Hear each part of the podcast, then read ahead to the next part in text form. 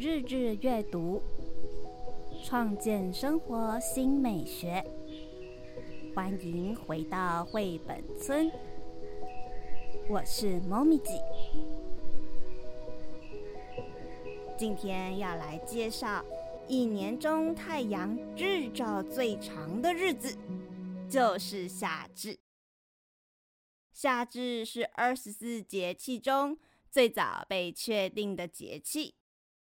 两千多年前，人们使用土圭测量正中午影子的长度，将一年中影子最短的日子定为夏至。对于北半球的我们来说，这是太阳离我们最近的时刻。人们常说“夏至不过不热”。这段话可知道，过了夏至，天气可是要逐渐升温的哦。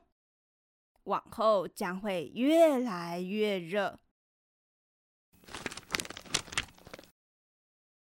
对台湾的气候来说，则是夏至台风就出世，表示台风季节即将来临。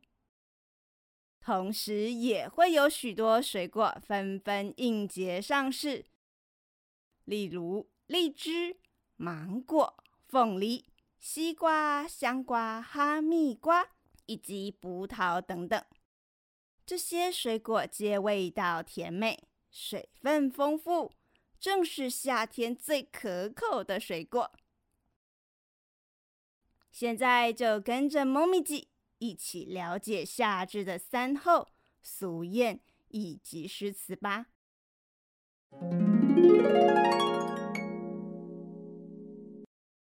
听到这，别忘了替绘本村节目点下订阅追踪。另外，猫咪记也为绘本村创立专属的网站及 Instagram，邀请大家透过节目资讯栏中的连接。前往认识。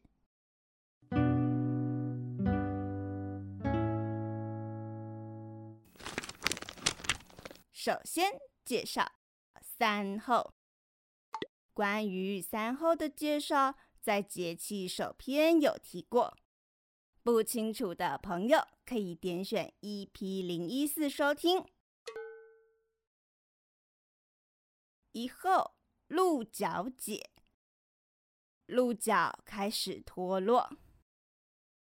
而后，蝉始鸣，蝉会从地底苏醒，爬上树干。脱壳后，雄蝉将鸣叫求偶。三后，半夏生。半夏是一种草药，将开始生长。